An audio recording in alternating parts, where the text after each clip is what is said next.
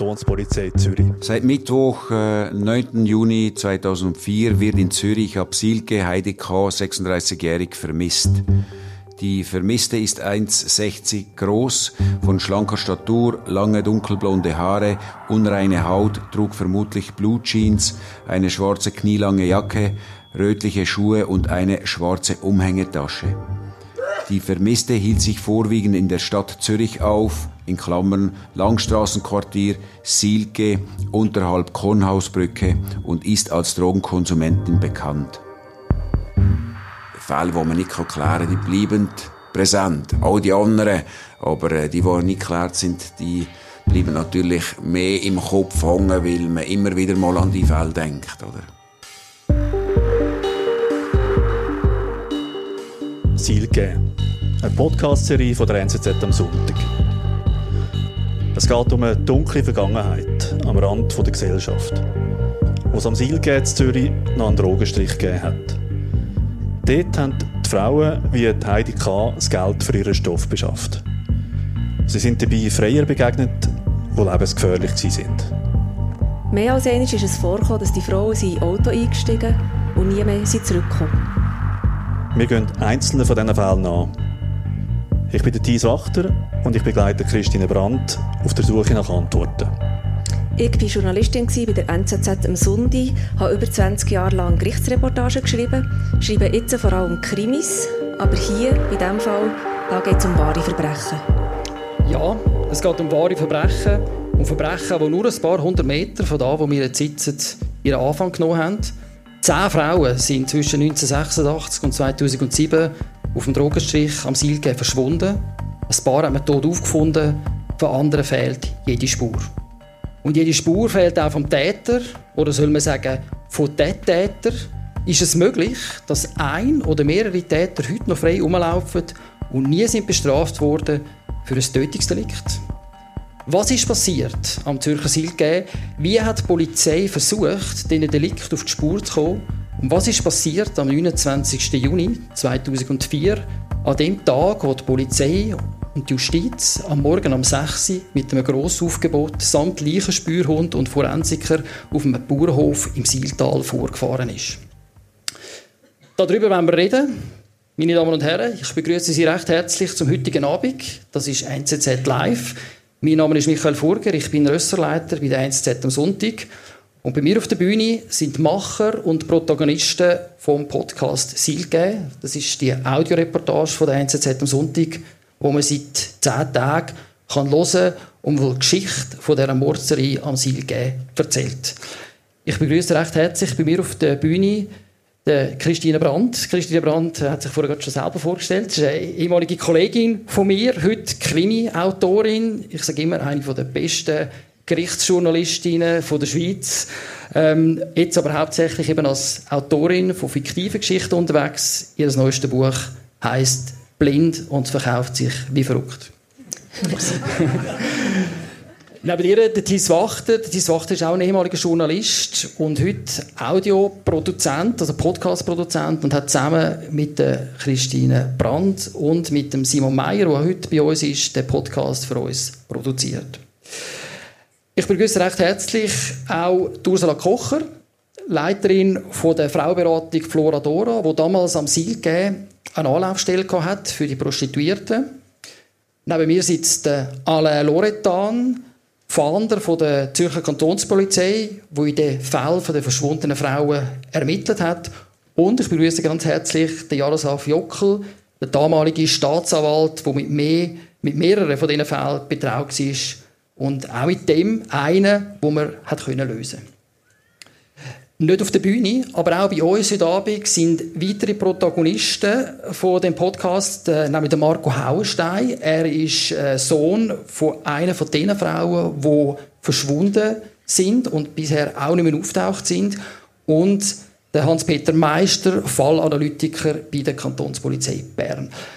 Sind da heute Abend, das freut mich ganz besonders. Und alle, die da sind, sind auch bereit, Ihre Fragen im zweiten Teil zu beantworten.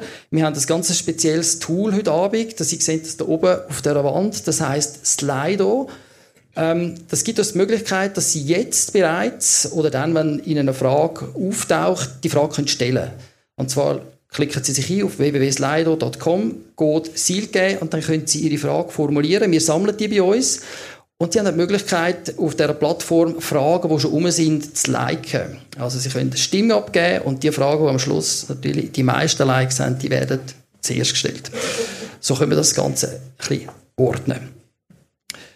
Dann würde ich sagen, legen wir los. Christine Brandt, Tis Wachter, die verschwundenen Frauen vom Silke, das sind ja keine Fälle, die damals schon grosse Schlagzeilen geworfen haben. Die, die Frauen sind praktisch unbemerkt von der Öffentlichkeit verschwunden und gestorben. Ähm, jetzt sind auch schon ein paar Jahre ins Land gezogen seit dem letzten Fall. Wie sind ihr überhaupt auf die Fälle, die ja wirklich nicht öffentlich sind, wie sind ihr überhaupt auf die gestoßen für den Podcast? Also der Thies ist angetreten und hat gesagt, er würde gerne einen Podcast machen über wahre Verbrechen und uns war relativ schnell klar gewesen, dass wir gerne Verbrechen, ein Verbrechen würden nachher erzählen oder nochmal aufrollen, das nicht geklärt ist. Ich habe dann verschiedene Polizeien, Kantonspolizeien angeschrieben und dann haben wir uns mal getroffen mit dem Alain Loretan und seinem Pressesprecher und ich habe so einen Biggie mit unklärten Delikten mitgenommen. Es gibt ja viel eigentlich unklärte Delikte. Und ähm, habe aber einen von diesen Fällen schon relativ gut kennt, weil der bei einem von meinen Krimis eine Rolle gespielt hat. Und wir haben sehr lange über die anderen Fälle geredet und dann sind wir zu, denen, zu dem Fall von einer Drogenprostituierten und der Alain Loretan und ich, wir haben irgendwie so einen Blick austauscht und er war irgendwie klar gewesen, dass uns beide das würde interessieren, diese Fälle nochmal genauer anzuschauen. Jetzt, wenn man die, die Fälle nach so vielen Jahren nochmal aufrollt, dann besteht ja das Risiko, dass man alte Wunden aufreißt. Wir haben es vorher gesagt, äh, die Frauen, die verschwunden sind, die haben auch äh, Opfer hinterlassen, Angehörige, wo, wo, wo da sind. Wo, hat man sich das vorher überlegt? Ist es schlau, solche alte Fälle nochmal quasi an die Öffentlichkeit zu reissen? Oder hat es da so Momente gegeben, wo man gefunden hat, da gibt es auch ethische Fragen, die man sich stellen muss? Ähm, das gibt's immer. Es gibt so, also die Frage es auch bei der aktuellen Gerichtsberichterstattung. Wie weit kann man gehen, wie weit kann man nicht gehen? Und gerade bei alten Fällen ist es, glaube ich, sehr unterschiedlich. Jetzt gerade, dort geht es vor allem um die Angehörigen, ist es sehr unterschiedlich, wie die mit diesen Geschichten umgehen. Also wir haben in zwei Fällen Angehörige angefragt, also nicht wir als Journalisten, sondern der Alain Loretan hat das für uns gemacht, der die Leute schon kennt hat. Und die waren Angehörige von Opfern, die haben gesagt, nein, wir wollen nicht mehr mit dieser Geschichte zu tun haben. Und dann haben wir dort äh, Rücksicht genommen, selbstverständlich. Dort wollen wir niemanden zwingen. Und der Marco Hohenstein haben wir dann auch gefragt, der selber seine Mutter gesucht hat. Und da ist dann eine Zusammenarbeit zustande Aber da ist mir schon immer so ein bisschen das, auch um Diskutieren gewesen. Also wie weit können wir gehen, wollen wir mit Angehörigen reden und vielleicht sogar noch Opfer suchen. Das ist immer eine kleine Gratwanderung. Und ich denke, dort liegt es wirklich an uns, auch vorsichtig vorzugehen. Ja, und vielleicht, vielleicht haben wir Detail illustriert. Äh, wir haben uns ja dann auch gefragt, sollen wir jetzt mit diesen Nachnamen operieren? Wir haben uns, du hast jetzt vorher gerade von Marco Hauenstein geredet, das ist in dem Sinn äh, berechtigt, weil er selber schon mit seinem Nachnamen an die Öffentlichkeit getreten ist. Aber wir haben selbst seine haben wir, haben wir dann zum H, Marco H, gemacht. Also wir haben keine von diesen Frauen mit dem vollen Nachnamen genannt, selbst wenn es vermisste Anzeigen immer noch gibt, wo der Nachname äh, steht, weil wir einfach auch festgestellt haben, selbst schon nur die Nennung von Nachnamen kann zum Teil Angehörige betreffen. Das ist so ein kleines Detail, das illustriert, wie wir vorgegangen sind. Herr Loretan, wo ähm, Christine Brand jetzt mit der Idee gekommen ist, äh, die Fälle zum Thema von so einem Podcast zu machen, sind Sie gerade sofort begeistert gewesen, oder sind Sie eher skeptisch auf die Idee gewesen? Es hat sicher beides äh, gegeben, weil äh, ich habe gar nicht gewusst, äh, was kommt auf mich zu, respektive was will man aus dem heraus machen. Ähm, grundsätzlich bin ich interessiert gewesen und äh, darum hat es nachher auch die Zusammenarbeit gegeben. Sie sind interessiert gewesen, sind Sie auch interessiert weil auch ein bisschen Hoffnung noch mitgeschwungen hat, dass man vielleicht der Podcast noch irgendetwas könnte bewirken im Sinne von ein Puzzleteil auftauchen, wo der Fall noch könnte vielleicht doch noch lösen. Also die Hoffnung äh, stirbt ja bekanntlich am Schluss und äh, als Ermittler musst du die Hoffnung haben und das ist sicher auch ein Grund, äh, warum dass ich da mitmache. Ähm, es kann sein, dass allenfalls irgendwelche Rückmeldungen kommen. Es wäre schön, wenn man da neue Ansätze könnte generieren könnte, die nachher auch äh, zum, äh, zu einer Todklärung könnte führen Aber bis jetzt ist noch nichts gekommen. Ich habe gestern ein Telefon bekommen, tatsächlich. Das ist über, über eine Medienstelle ist das reingekommen. Ähm, der Kollege hat mir um, um, auf die fünf angerufen, äh, da sei etwas, ich äh, soll mal mit der Person Kontakt aufnehmen. Und das ist eine Frau die man Jugendheim war, wo auch äh, zwei bis drei von denen, die damals äh, am Silke verkehrt haben, kennt hat. Sie selber hat auch verkehrt, aber das ist mehr, äh, der Drogenbezug hat eine Rolle gespielt, die Prostitution. Und die haben auch zum Teil in äh, gleichen Beizen sich aufgehalten und man hat sich kennt. Und sie hat mir zu einer Person einfach können sagen, dass ähm, sie, äh, bevor dass sie verschwunden ist, dass sie ihr hat mitteilt, dass sie beabsichtigt hat, ins Ausland oder Drogenentzug zu machen und hat mir noch äh, so ein paar allgemeine Informationen zu der Person abgeliefert. Die hat aufgrund von dem Podcast hat einfach das Bedürfnis gehabt, mit der Polizei zu reden, weil ähm, sie können sagen, sie hat zehn Tage vor mir Geburtstag und ähm, jedes Mal, wenn sie Geburtstag haben, kann man ihr der Name sein. Ihr habt nochmal zu dir zurück, Christine und Hiss, ihr habt relativ lang äh, an dem Podcast ja geschafft, äh, muss man sich das vorstellen, ihr habt recherchiert, ihr habt äh, Aufnahmen gemacht, ihr habt Protagonisten getroffen, vielleicht einen kleinen Einblick in eure Werkstatt. Wie muss man sich das vorstellen, wenn man einfach stundenlanges Tonmaterial hat und daraus muss anderthalb Stunden äh, spannende Erzählung schneiden? Also es fängt eigentlich schon vorher an. Äh, man muss sich vorher schon überlegen, in welche Richtung könnte die Geschichte gehen. Da ist äh, ein Vorteil gewesen, dass Christine auch schon mal bei der, beim Fernsehen geschafft hat und so ein bisschen das Handwerk von, wie man dort vorgeht, beherrscht, was also Storyboarding und so betrifft. Und äh, das haben wir also schon vorher, haben wir etwa gewusst, wo wir durchwollen. Aber wir haben dann zum Beispiel schnell gemerkt, dass es nicht geht, dass wir nicht auch noch eine Frau als Protagonistin haben. Äh, und haben dann, äh, sind auf die Suche gegangen und haben dann zum Glück äh, Ursula Kocher gefunden. Äh, ohne wäre es wirklich definitiv nichts gewesen, muss man im, im Nachhinein sagen. Das ist so Zeug, wo einem dann manchmal äh, während der Arbeit äh, so begegnet. Und dann haben wir 16 Stunden äh, Tonmaterial gesammelt. Wir können das jetzt etwa ein Sechzehntel äh, können verwenden und äh, haben alles transkribiert auf Schweizerdeutsch. Äh, wir haben dann auch gehört, dass sie zum Teil äh, Dialekt nicht richtig wiedergegeben haben. Ähm, das spielt keine Rolle, wenn man es dann nachhört. Aber es sind 140 Transkri äh, Transkriptseiten gewesen, äh, die ich in Handarbeit äh, zum Teil noch mit, mit deiner Hilfe gemacht habe. Und dann haben wir das, das Material müssen zu Geschichten umformen. Ja, und das ist schon ein bisschen, schon ein, bisschen ein Krampf gewesen, das kann man glaube ich schon sagen. Also man ist dann da und hat einen Berg von Material, wo man verschiedene Geschichten und auf verschiedene Art und Weise das könnte erzählen. Und da haben wir dann wirklich so in einem Austausch verschiedene Konzepte entworfen und die wichtigsten Sachen rausgenommen und auf viel haben wir müssen verzichten, was wir gerne hätten gebrungen, weil einfach nicht alles Platz hatten.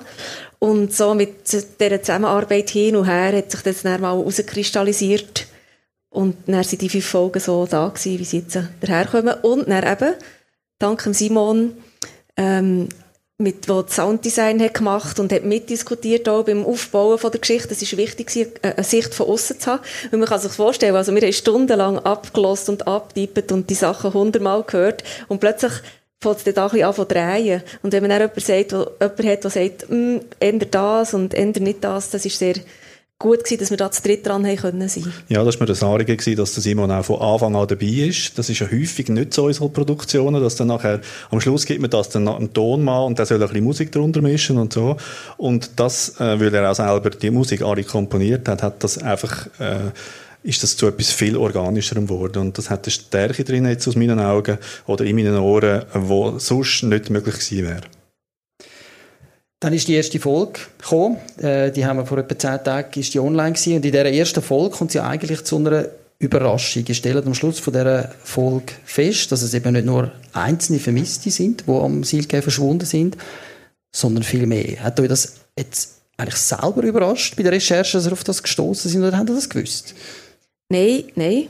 Wir haben es nicht gewusst, dass es so viele Frauen sind. Es ist, ähm, ja, der eine Fall kennt, den ich schon über ihn geschrieben habe, und ich habe gewusst, dass es immer noch eine Vermisstmeldung gibt von der Heidi K. Und habe schon dann, als ich die Geschichte gemacht habe, habe ich schon gehört, ja, es könnte noch jemand mehr sein.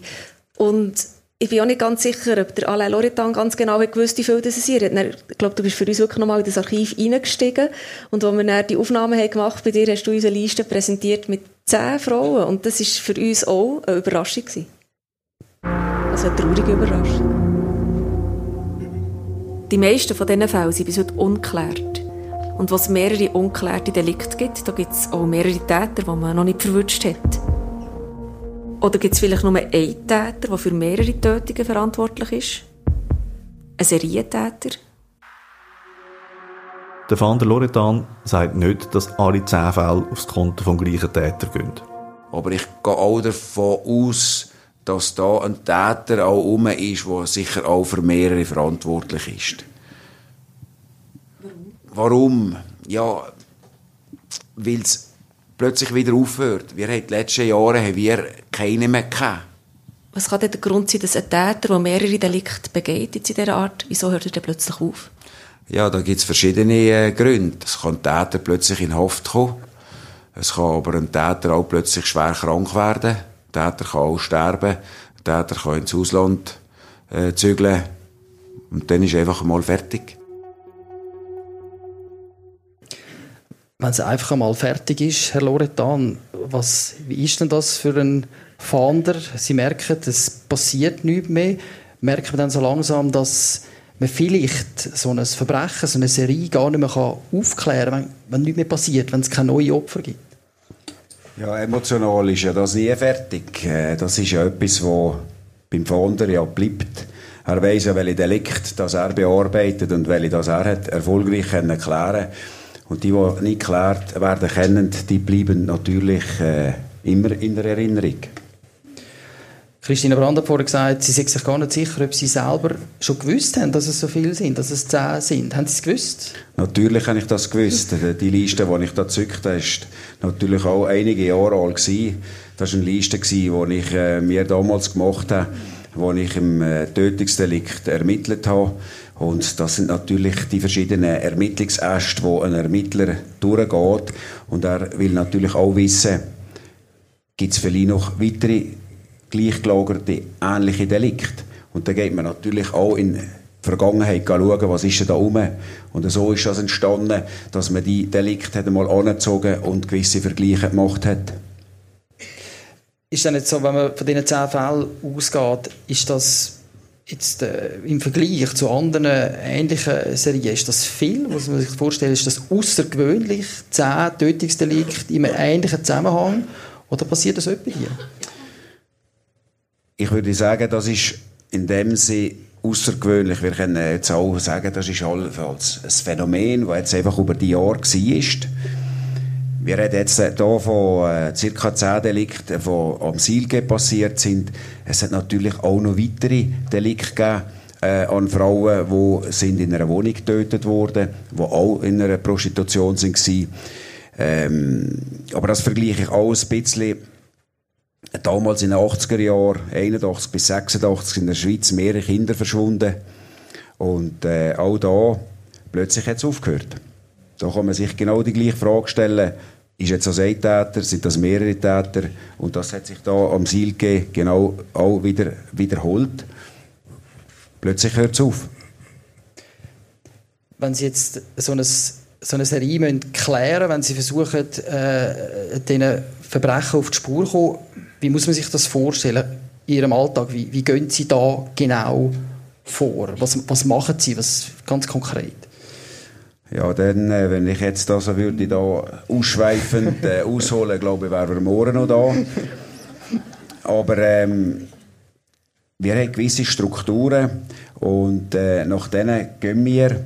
Und wenn so ein Delikt, ich rede jetzt mal von einem Tötungsdelikt, ohne dass ich jetzt von der Serie rede, äh, holen wir alle Player mit ins Boot, die für uns äh, wichtig sind, von der Forensik äh, über Cybercrime, was früher noch nicht der Fall ist. Und so sieht man auch, wie die ganze äh, Kriminologie und Kriminalistik ändert, was für Partner dass wir ins Boot holen um nachher möglichst viel Ermittlungsansätze denen anzugehen und äh, so tut man sich auch äh, auf, aufstellen. Man probiert wirklich jeden, äh, jeden Hinweis, jede Information dem nachzugehen. Und heute ist das eine ganz andere Sache hinsichtlich Ermittlungen, wie das früher war. Heute hat man natürlich mit Open Source, mit Internet auch viele andere Möglichkeiten und die sind natürlich vielfältig. Und was haben Sie dann damals für Möglichkeiten gehabt? Hat man da wirklich auf die Straße gehen? Äh, Handys hat es ja auch noch nicht gegeben, eine Zeit lang am Anfang von, dem, von, dem, äh, von dieser Serie. Damals war das wirklich das, äh, das Handwerk gewesen, das der Polizist vor Haufen Jahren gelernt hat. Das ist da äh, Haufen so geblieben. Da hat es auch nicht grosse Erneuerungen gegeben. Und plötzlich ist das Zeitalter gekommen, äh, von der Technik, wo ganz viele neue Ermittlungsansätze gebracht hat. Aber früher hat man traditionell ermittelt. Man hat äh, Leute befragt, äh, man ist diesen Spuren angegangen. Damals hat es noch nicht DNA gegeben. Da hat man Daktika oder Faserspuren. Äh, das ist natürlich dann das DNA auch wieder ein grosser Schritt äh, gewesen, äh, wo man dann weitere Möglichkeiten hatte, um diesen Sachbeweis nachzugehen. Und wie das sicher die meisten wissen, wenn du keinen Beweis hast, dann gibt es auch nie einen, einen Nachschlag. Also dann stirbt das. Und das ist das, was der Polizist, was der Ermittler sucht. Beweismittel, sei das ein äh, Personenbeweis, also eine Aussage oder ein Sachbeweis, ein faktischer Beweis, sei das eine Passspur, ein DNA, ein Akte. Äh, das ist das. Und äh, nur mal für, zur Beantwortung von Ihrer Frage. Man geht, äh, man geht zu den Leuten. Man muss neugierig sein, man muss fragen. Und so kommt man, wenn man fragt, kommt man auch zu antworten. Das ist der Knochenjob von der Polizei. Neben ähm, Beweismittel hinsichtlich eben faktischen Spuren wie jetzt ein DNA oder ein Dakti oder ein Tatmittel, ein Tatmesser und so weiter. Also das heisst, Sie sind auch regelmäßig am Silge selber gewesen, haben versucht, Zeugen zu befragen, äh, Prostituierte zu befragen, um herauszufinden, was ist da überhaupt passiert. Ich gehe wieder zurück in die Jahre, dass ich mehr so ähm, ein Einzelermittler war. Äh, heute ist man äh, professionell im Team. Das ist eine Teamarbeit. Früher war mehr Einzelkämpfer. Gewesen. Und ähm, der Ermittler, man muss sich das so vorstellen, das ist nicht einer, der geschieden ist, der 30 Kaffee trinkt und 20 Stunden am Tag arbeitet. Das kommt auch sehr vor, dass man 30 Kaffee trinkt und äh, 20 Stunden arbeitet. Aber äh, da hat man sich auch müssen äh, organisieren. Ich meine, bei der Stadt, äh, wie auch bei der Kantonspolizei, gibt es ganz viele verschiedene Abteilungen. Jetzt Hinsichtlich Stadtpolizei gibt es natürlich auch die Polizisten, die im Milieu tätig sind, äh, bei der Sittenpolizei. Und auch die haben wir natürlich müssen für uns gewinnen, dass die mit diesen Damen gehen reden, dass wir allenfalls da Informationen von denen bekommen. Die sind im Nachtdienst, die Frauen sind in der Nacht unterwegs, ich in der Regel äh, bei tagsüber im Büro. Und äh, so hat man das, die Arbeiten müssen aufteilen, dass die für mich in der Nacht sind unterwegs waren und mit diesen Frauen geredet haben. Und das ist halt auch wichtig, weil die kennen die Frauen mehrheitlich. Da ist auch ein gewisses äh, Vertrauen da. Äh, wenn ich jetzt da komme, äh, ist das natürlich zuerst ein Vertrauensaufbau, den ich da machen muss. Und äh, wenn ich gehe, wenn die am Arbeiten sind, wo, wenn die da im Stress sind, ist das vielleicht nicht der richtige Zeitpunkt, wo ich mit denen ein konstruktives Gespräch führen kann. Ich habe mehr mit ihnen dann zu tun gehabt, dass sie bei mir ins Büro sind gekommen, wo ich äh, während dem Tag mit denen können Befragungen machen und so auch ein bisschen einem geschützten Raum mit denen können reden Also wir sind jetzt hier am Sielge, äh, auf Höhe von der Kornhausbrücke das ist äh, der Bereich, äh, wo damals die Drogenprostitution stattgefunden hat. Unter der Brücke selber ist auch damals der Bus von Dora Flora, wo sich die Drogenprostituierten haben können aufwärmen, wo etwas zu trinken bekommen haben, wo auch Erfrischungstücher können beziehen oder wo auch haben können dann so äh, Gefährdermeldungen absetzen wenn man gesehen hat, was für Freierwarnungen dass in dem Bus hinterlegt waren, wenn man die liest, und ich habe die damals gelesen, weil wir ja irgendwo einen Täterhinweis gesucht haben, aufgrund vom Verhalten, aufgrund von Aussagen, da stand der Torzberg. Da gibt es so viele Meldungen, wo die Prostituierten hinterlegt haben. Und dann denkst du, das kann nicht sein, wie viele Spinner das da rumlaufen, oder? Plötzlich streifte er den Gummi ab. Die Frau versuchte, ihn wegzustoßen. Er machte aber weiter Verkehr ohne Gummi und würgte sie gleichzeitig.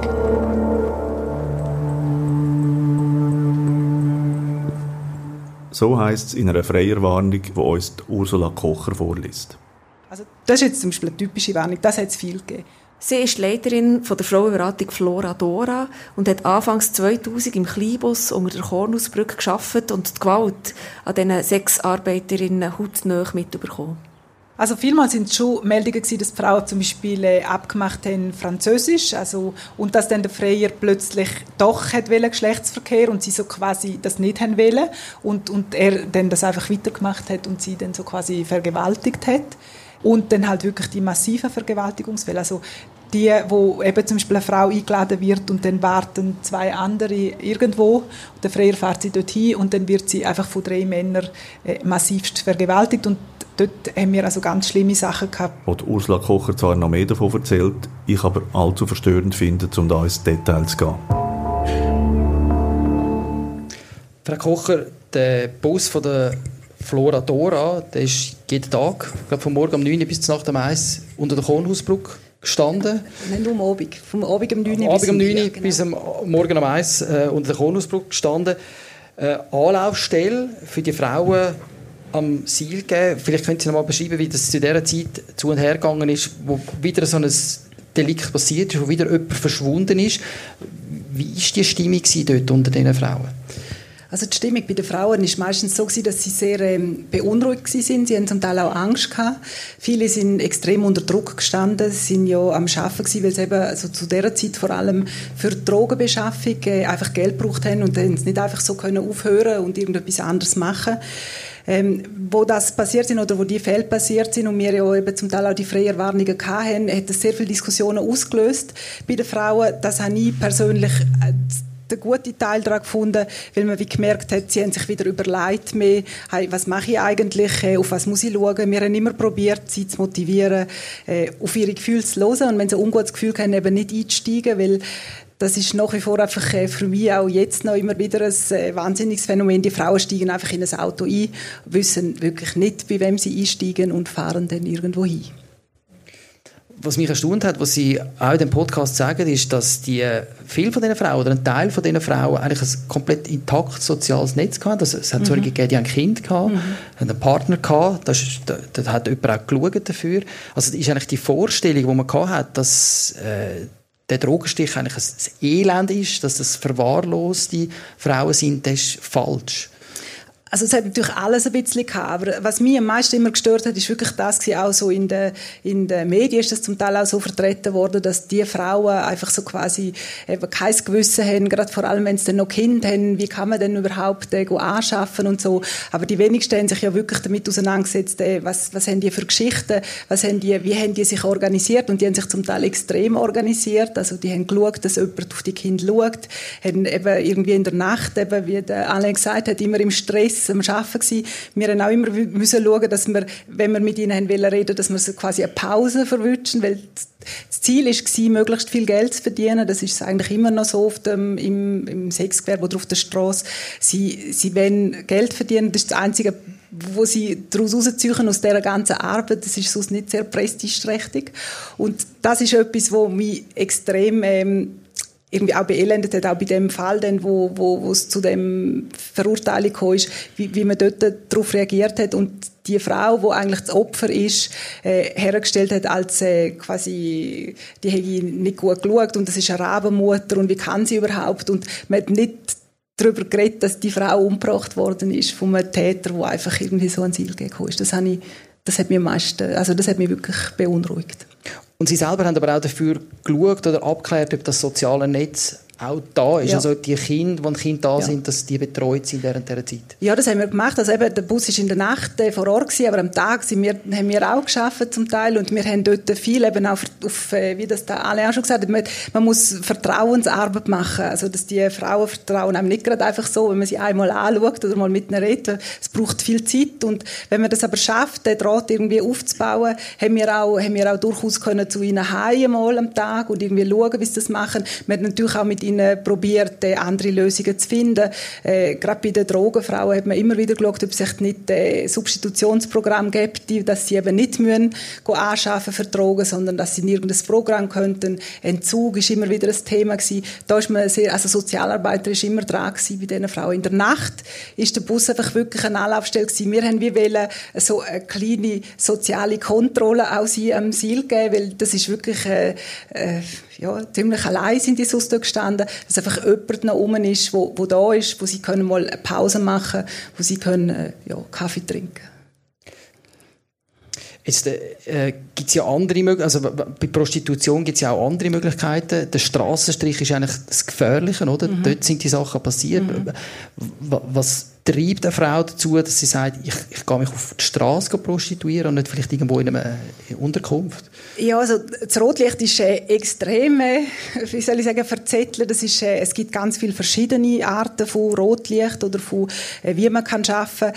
Äh, viele von diesen Frauen haben eben relativ selbstständig arbeiten. Also Sexarbeit auf der Straße gilt auch als selbstständig erwerbend. Also das heißt, sie haben selber können entscheiden, zu welcher Zeit, dass sie das machen oder was sie anbieten oder eben mit wem sie mitgehen. Wenn sie je nachdem in einem Bordell geschafft hätten oder einem Club, dann haben sie wie die Bedingungen vom Besitzer müssen erfüllen. Das heißt, bei vielen Frauen ist das Problem dann der Alkohol, den sie müssen trinken. Viele haben das nicht wählen und äh, haben dann Mühe gehabt oder sie haben müssen Dienstleistungen anbieten, die sie nicht haben wählen und sind dann so quasi wie rausgefallen aus denen oder wenn sie zum Beispiel eben ein gröberes Drogenproblem hatten, sind sie rausgefallen aus den Bordells und sind dann wieder auf der Straße gestanden. Also das ist nicht nur unbedingt immer ein soziales Problem dass, man, dass die unterste Schicht auf der Straße arbeiten müssen, mhm. sondern sind auch zum Teil selber, ja. selber gewählt ja, selbst gewählt, aber äh, ich, einfach, ich denke nach wie vor, es ist die vulnerabelste Gruppe, also die, die am verletzlichsten ist, die, die auf der Straße stehen, weil es einfach halt eben im Bordell oder so, wenn die laut schreien oder so, das gehört jemand oder es ist irgendjemand noch im Haus oder so, aber je nachdem, aber früher auf dem Strassenstrich am Ziel gegeben, die Frauen sind eingestiegen, sind irgendwo in einen Wald gefahren, keine Ahnung wohin und dort sind sie meistens recht allein gewesen. Jetzt hat sich ja die Situation äh am, auf dem Strich hat sich verändert. Er ist nicht mhm. weg, aber es Nein. ist eine andere Form. Ähm, es sind auch nicht mehr drogensüchtige Frauen, die sich prostituieren in Zürich. Wieso hat sich das geändert? Also das hat verschiedene, ich weiß auch nicht Gründe wahrscheinlich. Also es gibt immer noch Drogenfrauen, die sich prostituieren, aber nicht mehr so offensichtlich und nicht mehr so auf der Straße. Viele von denen arbeiten vielleicht in ihren Zimmern, haben irgendwie noch Stammfreier, die sie äh, bedienen, aber es ist kein Teil mehr so wie eben zu der Zeit, wo, wo die Fälle sind. Ähm, mit der Öffnung von der, von, vom Osten sind sehr viele ungarische Frauen in, auf Zürich gekommen. Also das ist eigentlich jetzt der größte Teil Osteuropa. Ich sage immer, das sind eine Art Wirtschaftsflüchtlinge, die da hinkommen, weil die haben einfach, meistens sind sie aus so Roma-Gegenden, also sie haben schlechte Ausbildung oder gar keine und einfach keine Chance in ihrem Herkunftsland irgendeine Arbeit nachzugehen. Und da können sie eben legal für 90 Tage pro Kalenderjahr äh, arbeiten, als selbstständiger Erwerbend auf der Straße. Und das hat einen wahnsinnigen Wechsel gegeben. Also so ab Mitte 2007, würde ich sagen, hat sich extrem verändert. Es hat eine Verdrängung gegeben. Viele ähm, südamerikanische Frauen sind zum Beispiel eher in die Westschweiz äh, abgewandert und äh, Zürich hat sehr viele ungarische Frauen gehabt. Plötzlich. Und wie sieht es eigentlich mit der Gewalt aus, Herr Loretan oder Herr Kocher? Ist es immer noch gefährlich heute auf der Straße? Das ist äh, relativ gefährlich, ist es in jeder Stadt, kann es gefährlich werden. Äh, hinsichtlich Prostitution oder wenn man zurückgeht in die Jahre, wo auch noch Platzspitze ein Thema war, zu äh, Ziel geben, dann ist sicher die Gefahr grösser gewesen. Man sieht es auch äh, aufgrund von der Zahlen von der Tötungsdelikte zu diesen Zeiten vom äh, in diesen Jahren haben wir bis zu 35 Tötungsdelikte und die haben sich oftmals eben in dem Milieu abgespielt. Äh, da ist es um äh, Drogenkonkurrenz, um solche äh, Spiele gegangen. Und das hat sich nachher abgeflacht. Ich meine, äh, durch die ganze kontrollierte Drogenprostitution, die jetzt in diesen Boxen äh, passiert, hat man sicher auch gewisse Entschärfung können machen sowieso durch die Schließung von diesen offenen Drogenszenen. Du hast es vorher auch erwähnt, äh, das spielt sich heute viel mehr versteckt ab, nicht mehr so offensichtlich. Und in dem Bezug hat sich da die Gewaltbereitschaft sicher ein bisschen äh, gesenkt. Jetzt hat sie einen Fall von diesen zehn Fällen, die ihr ja im Podcast äh, thematisiert habt, hat das ist geklärt worden. Man hat in einem Fall äh, einen, einen Täter gefunden, der auch verurteilt ist. Christine, wie ist das genau passiert? Also wir haben ja vorher von der Heidi K. geredet, wo eben die Vermissmeldung immer noch aufgeschaltet ist. Und ein Jahr bevor die Heidi K. ist vermisst gemeldet worden, da ist schon mal eine Frau verschwunden, und zwar die Irene H. In diesem Fall hat die Polizei intensiv ermittelt, also der Alain Loretan unter der Leitung von Jaroslav Jockel. Und dort hat es auch eine Spur gegeben, und zwar ein Handysignal. Weil das Handy, die Irene H., die hat bereits ein Handy gehabt und das hat irgendeine Fehlmanipulation, hat es immer wieder probiert, ein MMS zu verschicken. Und weil das Handy immer wieder aktiv war, hat man dem, der, dem Signal können folgen mit den Natel-Antennen bis nach Silbruck. Und dort ist dann plötzlich still geworden. Ähm, der Fall bei diesem Fall hat Fander auch die Datenbank Weiglass reingeschaut, wo man probiert, Delikte miteinander zu vergleichen, um zu schauen, ob ein Serientäter am Werk war. Und dort war jemand verzeichnet in dieser Datenbank, der Hans B., weil ihm schon zwei Jahre vorher eine Frau hat, ähm, ihn angezeigt wegen Vergewaltigung. Und sie hat ausgesehen, der Bauer hat ihr gesagt, oder hat gesagt, ihr droht, er nehme sie dann mit in eine Schür und dort wird sie niemand finden. Und das hat der Fander da, hat da eine Alarmglocke geleuchtet. Und ähm, der Hans B. ist in dem Fall, wo in die Datenbank ist reingekommen ist, die angeschuldigte Vergewaltigung, dort ist er freigesprochen worden. Aber der Fall war immer noch in dieser Datenbank. Gewesen. Aber es war so, gewesen, er war in dieser Datenbank vermerkt und ein findiger Polizist hat irgendwelche Parallelen gesehen. Ja, man hat dann nachher äh, gewusst, wo der betreffende Mann wohnt, nämlich auf dem Hirzel. Und dann hat man gesagt, ja, Moment, da unten haben wir das Schürli, das ist etwa äh, schätzungsweise anderthalb Kilometer Luftlinie. Ja, das ist einfach, einfach eine geografische Nähe, wo einen gewissen Verdacht äh, ergeben hat, aber nicht mehr. Etwa ein Jahr nach der Irene H. ist Heidi K. verschwunden. Was hat das bewirkt bei den Ermittlungen? Der Fall vom Heidi K., der ist auch, ist auch bei mir gewesen, auch ich habe diesen Fall betreut. Und sie ist einfach, nach Beobachtungen, ist sie eines Nachts in ein Auto hineingestiegen und war nicht mehr gesehen. Irgendwann einmal ist, ist eine Vermisstanzeige gekommen und dann hat die Polizei äh, sich mit mir kurzgeschlossen und hat gesagt, müssen wir jetzt etwas unternehmen, es besteht der Verdacht, dass der gleiche Täter nochmal zugeschlagen hat.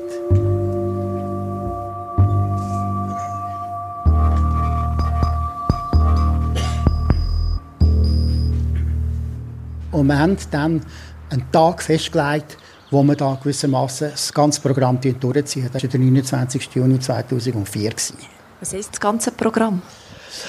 Wir haben uns vorgenommen, dass wir einmal den Verdächtigten Hans einmal einfach mitnehmen, in Polizeiverhaft nehmen. Und dann hat die Polizei 24 Stunden Zeit, mit dem arbeiten, etwas zu machen. Und in dieser Zeit, während er in Polizeiverhaft war, hat man man hat es nachher auch gemacht.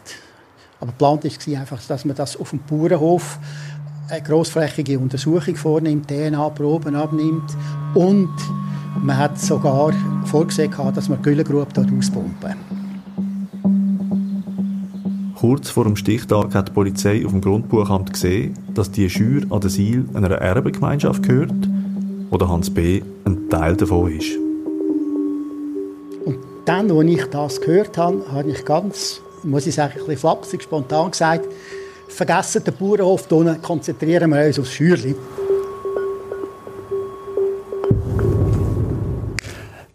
Herr Jockel, Sie haben ja eigentlich das richtig äh, verstanden, haben nicht so wahnsinnig viel in der Hand gehabt, wo Sie sich entschieden haben, jetzt die Aktion äh, zu starten, wirklich dort äh, mit der Polizei auf den Bauernhof äh, zu fahren.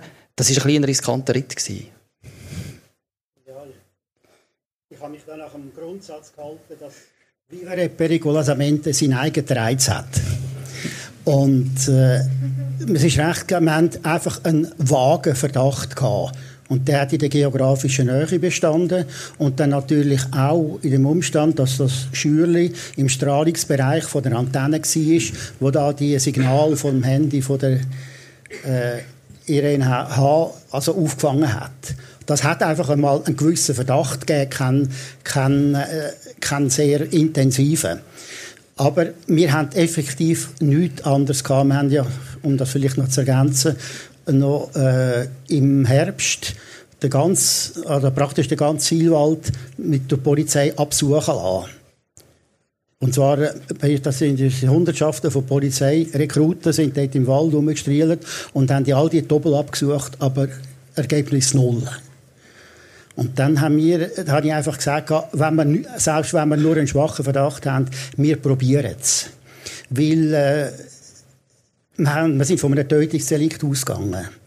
Und dort dürfen wir mindestens in der Anfangsphase durchaus davon ausgehen, dass der dringende Tatverdacht, was das Gesetz vorsieht, also, also der, der Anspruch an die Dringlichkeit, dass man den ein bisschen, ein bisschen absetzt.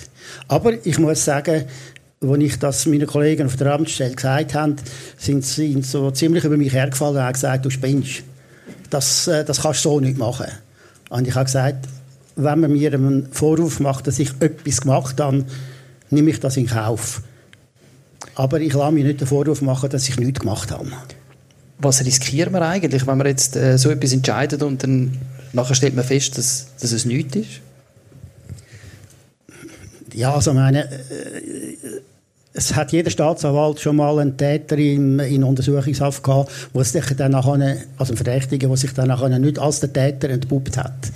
Dann tut man halt das Verfahren einstellen und er wird entschädigt. Äh, wenn natürlich ein Staatsanwalt also, also auf Hazard spielt, oder? Äh, dann, dann schon, kann er dann schon riskieren, dass er ein Disziplinarverfahren überkommt. Aber äh, das ist bei mir nicht zur Diskussion gestanden, denn der Erfolg hat mir recht gegeben. Aber ich glaube, Jaro, du hast dich da nicht gross auf den Test ausgelassen, weil äh, du hast ganz klar den Auftrag an die Polizei gegeben.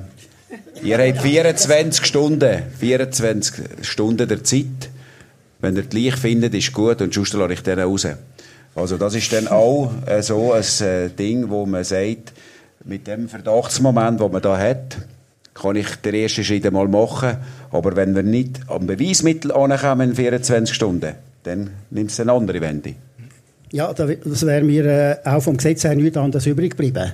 Wenn sich der Verdacht nicht erhärtet hätte, wenn wir also jetzt wirklich nichts gehabt hätten, also vor allem die Leiche nicht gefunden hätten von der IRNH, dann wäre mir nichts anderes übrig geblieben, als der Täter nach 24 Stunden freizulassen.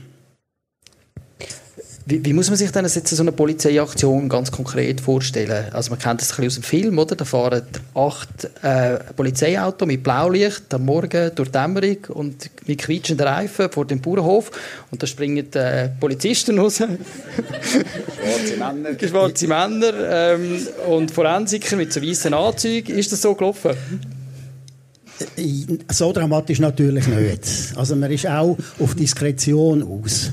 Mhm. Äh, wir, sind äh, in einem kleinen Dorf, hat die Polizei müssen tätig werden und da macht man nicht gerne einen grossen Auflauf. Das ist richtig, es sind mehrere Fahrzeuge dabei gewesen, es sind äh, Leichenspürhunde haben wir mitgehabt, dann natürlich die ganze, äh, die ganze Gruppe, also mit Forensikern, auch dann später der Gerichtsarzt und so weiter. Die Leute sind alle dort gewesen, das ist schon wahr. Aber äh, es ist nicht so spektakulär gegangen, eher diskret. Wie, wie bereiten wir eigentlich so etwas vor, äh, so eine Übung? Ja, man muss die ganzen Informationen zusammentragen, die man hat. Und nachher macht man ein taktisches äh, Dispositiv und dann werden äh, die Leute, also die Mannschaftsstärke zusammengestellt und die Aufgaben werden äh, verteilt. Und so ist man, wie der Jaro auch gesagt hat, ist man an der Ort gegangen. Das ist sehr diskret gewesen. Ähm, und äh, von daher hat das nicht einen grossen Auflauf gegeben. Und das ist äh, auch nicht äh, die Idee, wie es im Fernsehen ist, dass man dann äh, den Griff auf das Dach macht und äh, das Blaulicht montiert und nachher äh, Zieltal hinterher fort. Also das äh, läuft äh, völlig nüchtern und trocken ab. und auch die Heimfahrt ist äh, genau gleich wenig spektakulär. Jetzt haben Sie vorhin gesagt, das Ziel war, Beweismittel zu finden. Sie haben natürlich Glück gehabt, Sie haben eine Leiche gefunden, ähm, aber nicht, nicht nur eine Leiche gefunden. Haben Sie noch andere Beweismittel können sicherstellen Ja, man hat natürlich äh, eine Hausdurchsuchung gemacht. Da hat es einen Hausdurchsuchungsbefehl von mir gebraucht. Und wir haben verschiedene Sachen gefunden. Wir haben ein Messer gefunden, wo äh, DNA von der Irene drauf war. Wir haben äh, äh, im Schürli selber haben wir noch ihre Bankkarte gefunden. Und was haben wir noch gefunden? Kannst du mir noch ein bisschen nachhelfen, Alain? Magst du ja, noch gut, sehen, was wir ähm, gefunden haben? Das war an der Leiche auch noch Stroh. Ja gut, also... Ja gut, natürlich... Das, das, ja, als Beweismittel ist mhm. natürlich auch das äh, halt zu sagen. meine, das ist ja auch äh, publiziert worden. Die hat auch noch Drahtschlinge um den Hals gehabt. Und das ist natürlich auch wieder ein Beweismittel, äh, wo man in dem Verfahren hat, äh, braucht sicher mal polizeilich, dass man abklären kann, ja, was ist das für ein Draht, von wo kommt der Draht her. Äh, äh, in dem Sinn ist das gleich zu werten wie ein Sockmesser, wo jetzt auch ein DNA vom Opfer dran hat, ist auch als Beweismittel so halt äh. Richtig, und man hat dann übrigens noch ein, Kondom gefunden im Auto.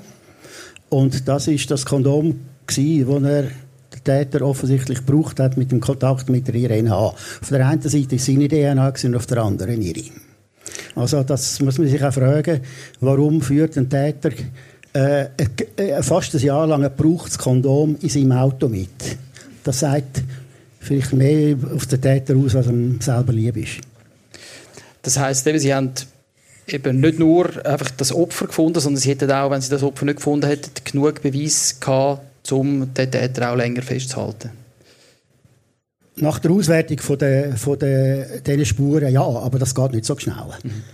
Wir hätten, wenn wir eben gleich nicht gehabt hätten, hätten wir sicher ein paar Tage später den Hans nochmal äh, eingepackt, wenn man das Ergebnis von diesen Abklärungen hat. Nämlich eben die, die DNA-Sachen, die DNA-Spuren. Dann, wäre, dann zweifle ich nicht, dass man den Hans auch dort noch geholt hätte und dann wäre er auch ohne Licht durchaus in einen Erklärungsnotstand gekommen.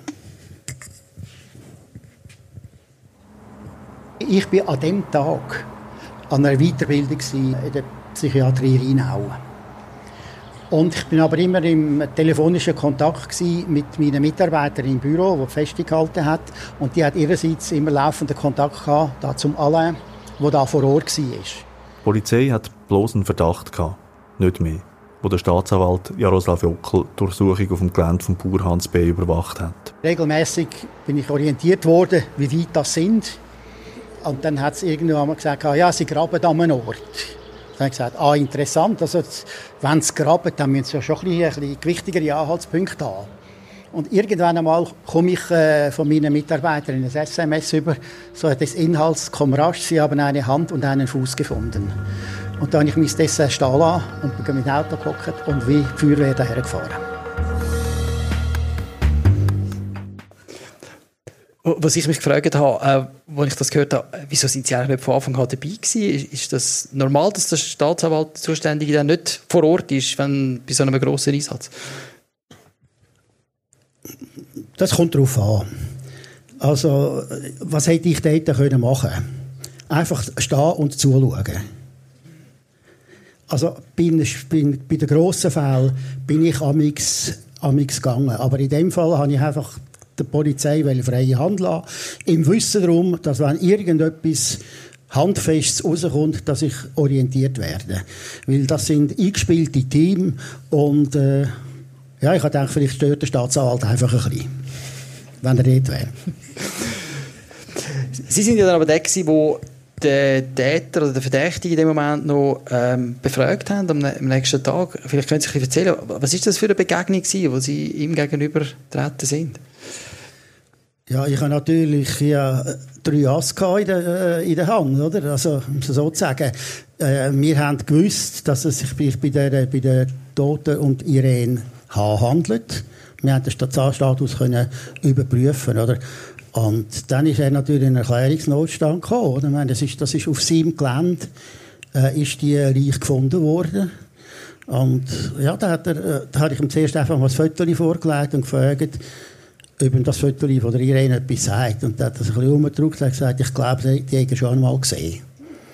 Und dann haben wir einfach immer so ein bisschen weiterbohrt, äh, und am Schluss habe ich ihm ganz knallhart gesagt, so, und jetzt erklären sie mir, wie die Leiche dort angekommen ist, die wir rausgebuddelt haben. Oder? Und dann ist er ziemlich ruhig und gesagt hat, also ohne Anwalt sage ich jetzt nichts mehr. Hast du dann später, später die da zugegeben? Oder ist ihm das nie? Ja, er hat äh, zugegeben, dass die Irene in seiner Gegenwart und durch ihn zu Tod gekommen ist.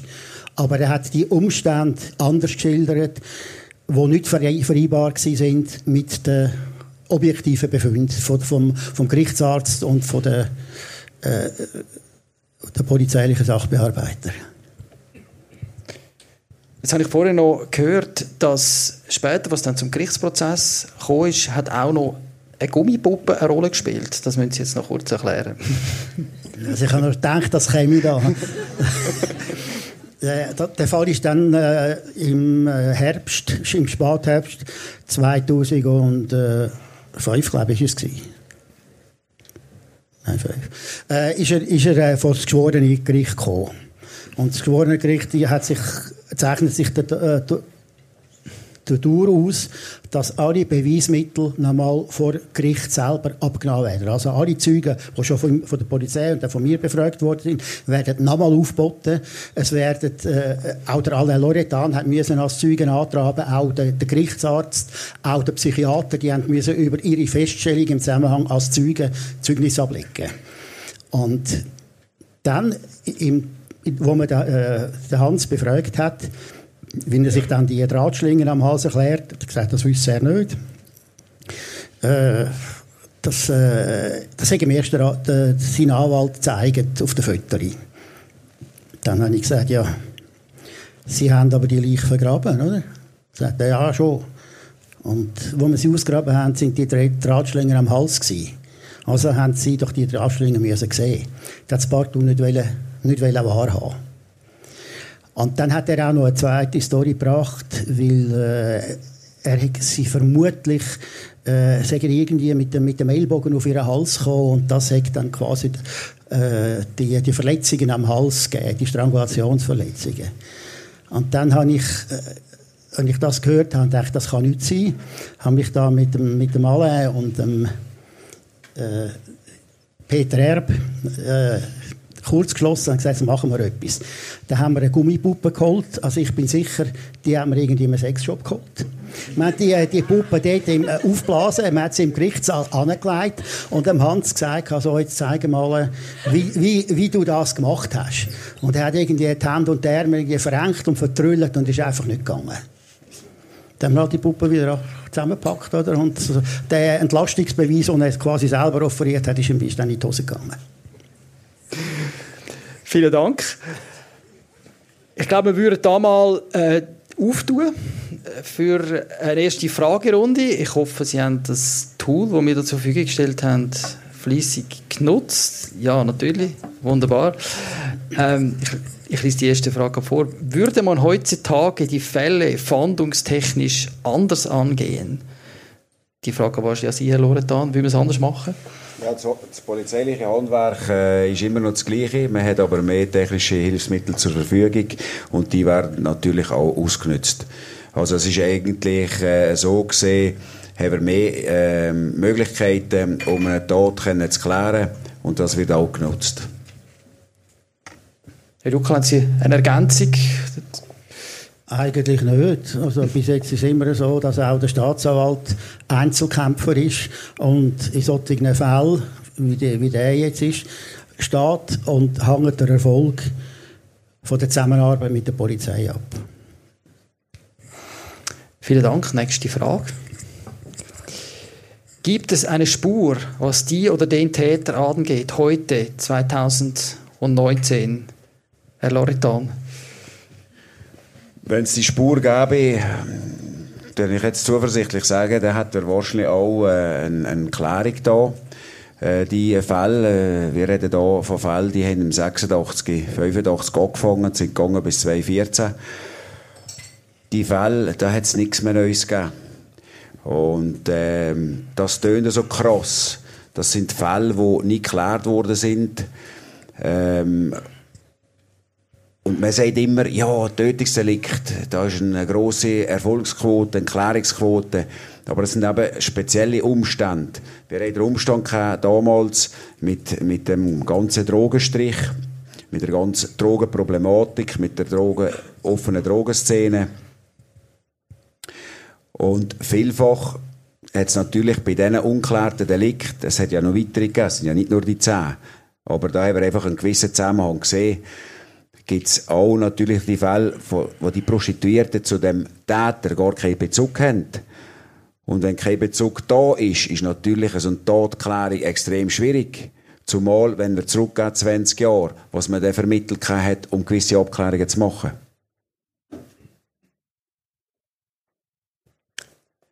Wie, respektive wann wird entschieden, dass ein Fall zu den Akten gelegt wird und nicht länger ermittelt wird? Herr Jockler, vielleicht können Sie dazu etwas sagen?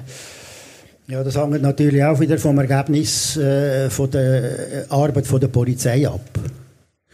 Also, wenn die Polizei dann nicht mehr weiterkommt, die meisten der Vorarbeit, dann ist natürlich auch der Staatsanwalt sitzt dann auf dem Trocknen. Der kann dann auch nicht mehr viel mehr machen. Was passiert bei der Polizei? Also da muss irgendwann mal, müssen Sie als Fahnder entscheiden, dass, dass, nicht, nicht mehr kann, dass man nicht mehr weiterkommt? Dass man jetzt einfach die Schubladen aufmacht und den Fall dort reinlegt? Oder was, was ist das, wie funktioniert das genau? Also heute ist es so, man schafft im Team, man tut alle Hinweise abschaffen, man hat auch immer wieder Köpfe zusammen, es gibt regelmäßige Absprachen, und wenn irgendwo nichts mehr kommt, auch keine Idee mehr da ist, keine Hypothese mehr gestellt werden kann, dann ist der Fall einmal als solche für uns polizeilich einmal zu. Der Fall geht nachher auch äh, zum äh, Kriminalanalyse, an, an, eine Analyse macht, Entschuldigung. Der geben wir einem unabhängigen Spezialist, der den Fall nur mal selbstständig anschaut und er schaut, und heute ist das natürlich viel einfacher, weil wir ja irgendwo durch auch Massendaten haben, dass er gewisse Abgleiche machen kann. Und dann kommt er, nachdem dass er das als neutrale Person hat angeschaut, nur mit Empfehlungen. Dann gibt es wieder neue Empfehlungen, wo wir nachher können, polizeilich allenfalls auch noch abklären Also da gibt es so eine, Doppelkontrolle. Der Fall, wenn wir nichts mehr, mehr haben, ist der einfach halt einmal nicht bearbeitet. Aber der ist immer noch irgendwo auf dem Tisch vom Sachbearbeiter. Oder sagen wir jetzt einmal irgendwo auf einem Laufwerk. Wenn es zu dem Fall neue Sachen gibt, dann nimmt man der selbstverständlich wieder raus.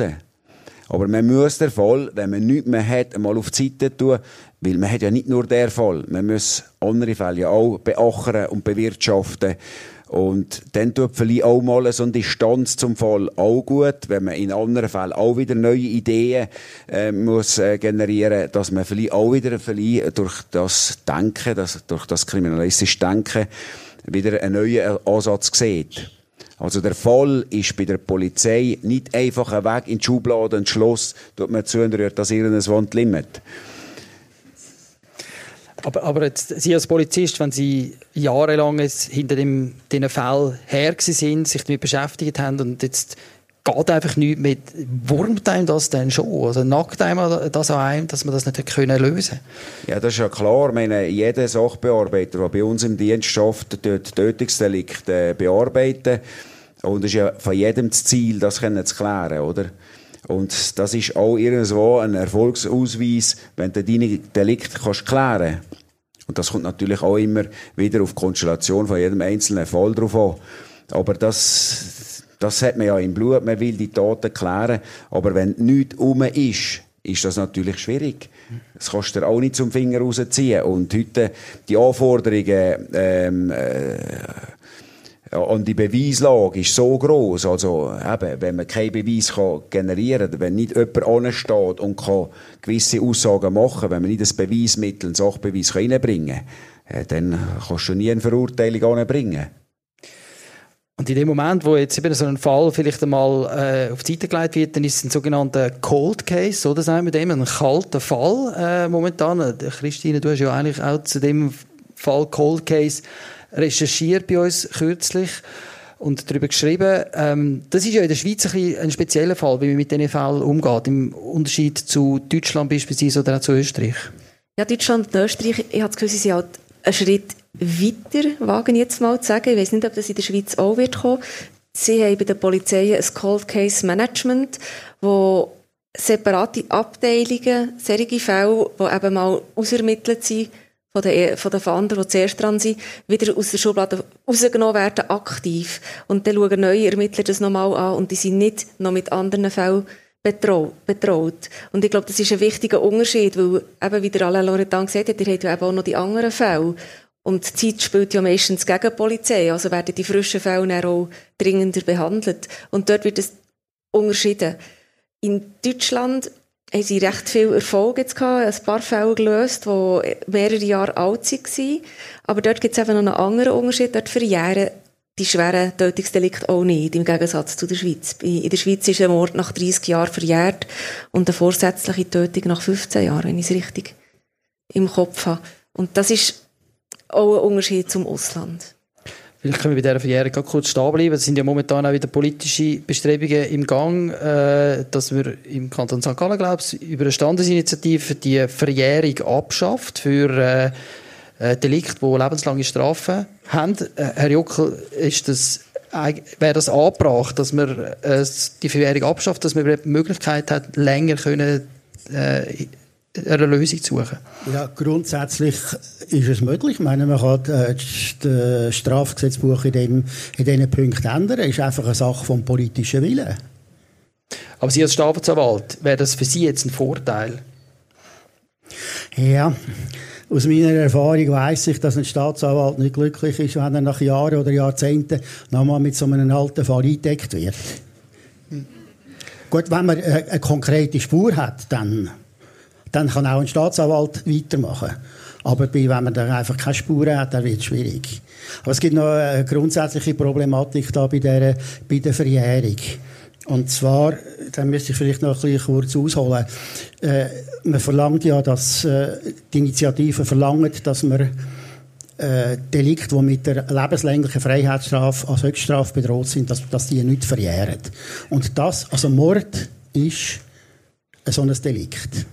Nur Mord ist an sich äh, nur eine qualifizierte Form von einer vorsätzlichen Tötung.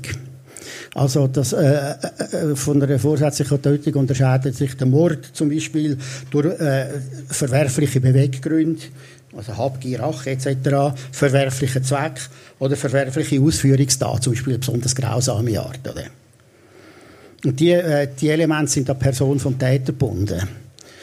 Und wenn man einen Täter nicht hat, dann kann man eigentlich auch nicht abklären, was ihm damals in seinem Kopf im Zeitpunkt der Tat vorgegangen ist.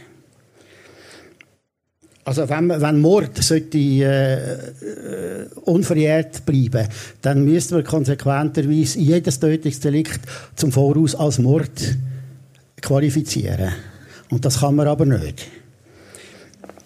Äh, aus dem, um, um dem Dilemma aus dem Weg zu gehen, müssen wir eigentlich äh, sagen, alle vorsätzlich begangenen Tötungsdelikte oder mindestens der Straftatbestand von der vorsätzlichen Tötung nach Artikel 111 vom Strafgesetzbuch, dass man die äh, beide unverjährt lässt. Aber ich lese immer nur wieder, äh, dass es um, äh, um, äh, um den Mord geht, der nicht soll verjähren Und das finde ich, äh, da wäre eine Gelegenheit, wo man vielleicht müsste da die Parlamentarier, die des Strafrechts nicht so kundig sind, ein bisschen darauf auflupfen. Aber das habe ich richtig verstanden. Es, es wäre ein Instrument, vielleicht kann das Herr Loretan äh, beantworten, ähm, ein Instrument, das unter Umständen für die Ermittlung nach ganz langer Zeit noch könnte nützlich sein, die Unverjährbarkeit. Also ich glaube, man darf sich keine Illusionen machen. Es wird Fälle geben, die man lösen kann. Zweifellos, es gibt ja bekanntlich nichts, was es nicht gibt. Aber erfahrungsgemäß wird auch bei einer Unverjährbarkeit der Fall irgendwann mal, wenn man keinen neuen Ansatz hat, einfach versanden. Leider. Wenn man zurückschaut, ist klar, es gibt unklärte Delikte insgesamt. Ähm, man weiß auch, dass man in den letzten Jahren Fortschritte gemacht in der Beweisführung. auch das Mittel äh, vom DNA-Beweis. In Zürich hat man das zum Beispiel äh, 2007 gemacht, dass man alle Cold Case-Fälle wieder hat rausgeholt Und bei allen Fällen hat man geschaut, gibt es noch irgendwelche Sicherstellungen, wo man jetzt das DNA-Verfahren anwenden kann. Können wir von diesen Sicherstellungen irgendwo noch das DNA-Profil rausholen, dass man das in eine Datenbank rein tun und nachher mit Täter-DNA-Spuren vergleichen kann. Das hat man im 2007 hat man die ganzen Fälle rausgeholt und hat die neue Methode angewendet und dann hat man auch gewisse DNA-Profile erstellen äh, zum Teil hat man aber auch nur lokal vergleichbare können erstellen. Das heißt, das kommt dann nicht in die Datenbank. Das kann ich erst dann vergleichen, wenn ich einen Tatverdächtigen habe, dass ich das mit seinem DNA kann vergleichen. Die Unverjährbarkeit das ist genau das Problem, das wir haben, wenn man da auf Mord geht. Man kann von einem Mord gar nicht diskutieren, wenn man den Täter nicht hat. Und, und darum ist das äh, ein Rohrkrepierer. Merci für die klare Ansage.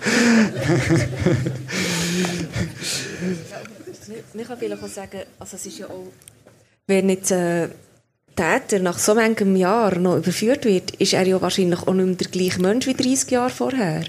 Also es ist ja auch noch die Frage, wie würde man ihn denn bestrafen? Würde man ihn gleich bestrafen wie gerade unmittelbar nach der Tat, wenn, man ihn verwünscht hätte? Oder sagt man da, ja, er hat sich verändert, er hat 30 Jahre zu ein bescholtenes Leben geführt? Also es stellen sich ganz viele neue Fragen, wenn man das einführen möchte.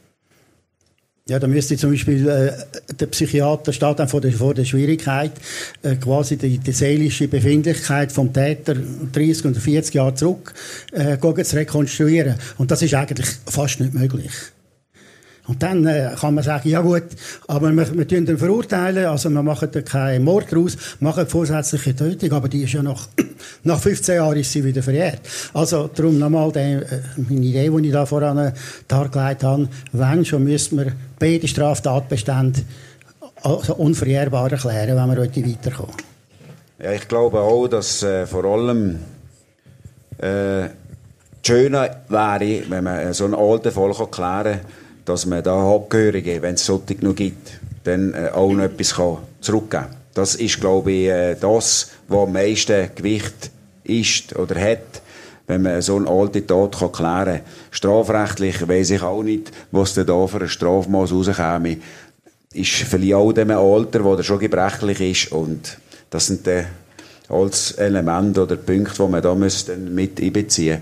Aber äh, für den Seelenfrieden von Angehörigen wäre das sicher eine gute Sache. Mhm. Schauen wir in die nächste Frage. Wurden Sie bei Ihrem Podcast vom deutschen Format Zeit Verbrechen inspiriert? Die Frage geht an Thies Wachter. Ja, das gibt eine ganz kurze Antwort. Nein. Aber die ersten sind wir ja nicht gewesen, die so einen äh, Podcast gemacht haben. Ich meine, da kannst du vielleicht kurz äh, erzählen, es gibt die Cold Cases oder True Crime Podcasts, die haben ja eigentlich eine Tradition, vor allem in den äh, englischsprachigen Ländern. Ja, also die haben einfach zuerst äh, angefangen mit, mit diesem Format. Das ist, äh, jetzt gibt es halt Podcast als neues äh, Medienformat und äh, dass es True Crime schon immer ein beliebtes äh, Format war, ist, das äh, zeigt sich ja in allen Medien, äh, die es gibt und äh, das ist nichts, nichts Neues. Aber die Amerikaner äh, haben einfach am konsequentesten angefangen, in dieser Art auch seriell dann solche, solche Geschichten Geschichten zu erzählen. Und dann gibt es halt grosse Unterschiede, solche, die viel versprechen und so investigativ tönen und dann findet man aber nichts raus am Schluss. Und äh, solche, die sich sehr auf, auf das einzelne Verbrechen fokussieren und nichts äh, über das Rundum erzählen. Und äh, uns ist das Anliegen gewesen, das hat auch wieder eigentlich mit journalistischer Ethik zu tun, ein Stück weit, dass wir äh, nicht einfach nur ein Verbrechen aufdecken und über das Verbrechen detailliert erzählen, sondern dass mit dem auch jetzt in unserem Fall eben auch ein Einblick möglich ist in ein, in ein Milieu, in ein Stück Geschichte, äh, und, und dass, dass dort auch einem auf die Art äh, ein Stück weit die Augen auftut. Also mir ist es immer so gegangen bei der Recherche, ich habe sehr viel gelernt, auch über die Zeit und über das Milieu äh, und äh, hoffe, dass wir das auch haben können mittransportieren Eine Frage an Frau Kocher. Wie hat sich die Frauenberatung bei Floradora seit den 80er Jahren bis heute verändert? Sind, sie immer noch, sind immer noch die gleichen Themen präsent? Also in den 80er Jahren hat es Floradora noch nicht gegeben. Dort hat es so den sogenannten lila Bus gegeben, der ist im Seefeld gestanden und äh, an der Riviera ist dort so Drogenprostitution ein Thema gewesen. Der Silke ist erst später gekommen, eigentlich Platzspitzlettenzeit nachher. Und ich kann jetzt so von den 90er Jahren fängst an äh, reden, dort bin ich dabei gewesen. Von in den 90er Jahren hat es angefangen. Die Themen haben sich schon verändert. Eben so die die klassische Beschaffungsprostitution, wie es es eben so in den 90er Jahren noch gegeben hat, die gibt es so eigentlich nicht mehr. Die sind eben mehr versteckt, die sind äh, in den Häusern immer noch präsent. Wir sind nicht nur, also jetzt, seit sechs Jahren gibt es ja den Strichplatz. In, den Bus gibt es so nicht mehr am Silge, weil der Silge ist geschlossen, Gott sei Dank, muss ich sagen, weil äh, eben was dort alles abgegangen ist, das ist äh, sehr unberechenbar gewesen und wir sind eigentlich froh gewesen, auch für die Sicherheit der Frauen können zu wechseln auf den Platz, äh, was auch die Frauen jetzt im Nachhinein sagen, dass sie es eigentlich ähm, den Schutz und die Sicherheit sehr schätzen, wo auf dem Platz ist, weil sie eben nicht mehr wegfahren müssen. Die Themen sind aber immer noch die gleichen. Also sozialarbeiterische Themen. Es geht darum, allenfalls Umstieg, Ausstieg. Was gibt es für andere Möglichkeiten zum Schaffen? Für viele Frauen oder auch Männer ähm, ist das natürlich eine Zeit, wo sie den Job machen. Es ist für eigentlich niemanden eine Lebensstelle in dem Bereich zu schaffen. Und für uns äh, von Floradora ist es eigentlich ein Anliegen, dass sie möglichst gesund über die Zeit kommen, wo sie in dem Bereich schaffen, dass sie irgendwie, dass wir vielleicht auch probieren zu schauen, dass sie keine gröbere Schäden mitnehmen, auch psychisch, äh, weil es ist eine sehr belastende Arbeit, die sie machen. Aber von dem her, nein, die Themen haben sich eigentlich nicht wirklich verändert. Es ist, äh, sind die gleichen geblieben. Sie haben vorher noch im Nebensatz auch die Männer erwähnt. Es hat ja auch Männer mhm. gegeben, die auf den Strich gegangen sind. Mhm. Äh, ist eigentlich das Gewaltproblem, ist das ein Problem, das sich nur bei den Frauen manifestiert hat oder auch bei den Männern? Nein, also das hat sich auch bei den Männern äh, manifestiert. Äh, Floradora ist einfach mehr so für die Frauen zuständig gewesen. Es hat äh, für die Männer weniger gegeben. Es ist das Thema noch viel tabuisierter gewesen, der Männerstrich. Es, hat ein, es gibt ein Projekt von der Zürcher EZF, also jetzt sexuelle Gesundheit, Hermann, wo, wo sich für Sex, also Sexarbeiter so quasi einsetzt. Und auch wir haben uns jetzt geöffnet seit dem Jahr. Äh, also auch, wir betreuen auch Männer, die in der Sexarbeit arbeiten und Transgender vor allem. Aber das Thema Gewalt ist ein grosses gewesen. Also zu Zeiten äh, Blattspitz, Letten, ist es im Bahnhof ein grosses Thema gewesen, da weißt du vielleicht sogar mehr. Also da hat es auch sehr viel Gewalt gegeben. Darf ich noch etwas äh, äh, nachfragen? Etwas, was leider bei uns jetzt im Podcast nicht mehr Platz hat, nämlich der Umstand, wir haben vom Strichplatz geredet, wir sind ja mit dir auch dort äh, schauen, wie das mhm. aussieht. Aber was wir nie erwähnt haben, ist, dass äh, ein ganz wichtiger Teil vom Milieu äh, sich da in erster Nähe eigentlich abspielt, an der Langstrasse, ja. und ihr da auch sehr stark heute noch präsent sind. Ja das stimmt. Also an der Langstrasse hat sehr viele Frauen und Männer und Transgender, die anschaffen, eigentlich äh, illegalerweise, weil es ist keine offizielle Strichzone. Ähm, viele von diesen äh, Frauen, Männer wohnen aber da in der Umgebung und äh, schaffen dann in den Zimmer an und probieren natürlich dann auch auf der Straße anzuwerben. In der, in der ähm, quasi Kontaktbars dürfen sie das, also dort, dort ist es legal, dort dürfen sie offiziell anwerben, aber sie dürfen dann nicht mit dem Freier ins Zimmer laufen, was dann eben wieder schwierig ist ist, weil dann äh, muss der Freier voraus oder die Frau voraus und der Freier hinten nach und dann kommt vielleicht schon die nächste Frau, die dann den wieder abzügelt und dann gibt es die ganze Zeit äh, ist das relativ schwierig, weil Konkurrenz ist groß und ähm, weil es eben nicht legal ist, ist es auch schwieriger, um dort so ein bisschen an Frauen herzukommen. Ähm, wir haben jetzt durch das, dass wir sehr präsent sind zu verschiedenen Nachmittag, Nacht, äh, Abendzeiten zu Fuß in der Langstrasse, haben, haben wir es auch dort geschafft, so ein bisschen zu wissen, wo leben die Frauen, wo, wo sind die, die Zimmer, in welchen Absteigen wohnen sie und können dort auch rein und mit ihnen arbeiten, was sehr gut ist, weil das äh, hilft dann auch, um eben Frauen und Männer zu legalisieren zum Teil, dass sie eben die Bewilligungen machen können und dann legal arbeiten. Weil ich denke, viele wollen gar nicht im illegalen Bereich sein, es ist einfach ein grosser, grosser Graubereich. Es gibt ähm, in dem Bereich sehr moralisch stigmatisiert und so. Es ist ein schwieriger, eben man kann nicht so einfach sagen, ja, ich bin Sexarbeiterin und ja, ich will das machen und äh, einfach so. Es ist, es ist immer noch sehr verpönt und von dem her gibt es viele, die sagen, sie wären eigentlich froh, wenn einfach klar geregelt ist, Rechte, Pflichten, alles klar, dann könnten sie einfach auch ohne Problem schaffen. Und das finde ich wirklich, muss man sagen, es, es, sind nicht alles Opfer. Also es gibt durchaus sehr selbstbestimmte Frauen die die, oder Männer, die die Arbeit machen wollen. Und dann finde ich das auch voll okay. Dort, wo wir vor allem aktiv werden, Floradora oder sicher auch Polizei oder so, ist bei den Fällen, wo es eben nicht so freiwillig ist, wo sie das nicht selber gewählt haben und man dann muss wie schauen und probieren, die dort rauszuholen. Die nächste Frage. Weshalb verstecken einige Täter im Fall von Irene H. die Leichen auf ihrem Grundstück? Das beweist, dass, dass sie die Täter sind. Da müssen wir sich in Täterpsychologie eindringen. Herr Jockel, Herr Loredan, haben Sie eine Erklärung dafür? Ja, also ich sehe auch nicht in den Kopf vom Täter rein. Aber vielleicht sind das auch rein praktische Gründe.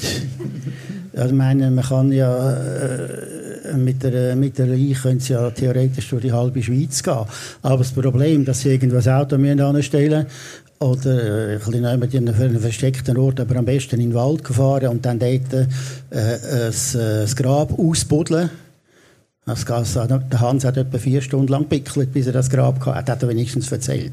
Also, äh, ich verstehe es, dass man das eigentlich der Nähe angeht und sich denkt, ja, Silwald, also in dem Fall, Silwald ist ja gross, oder? Also, da findet man es nicht gerade sofort.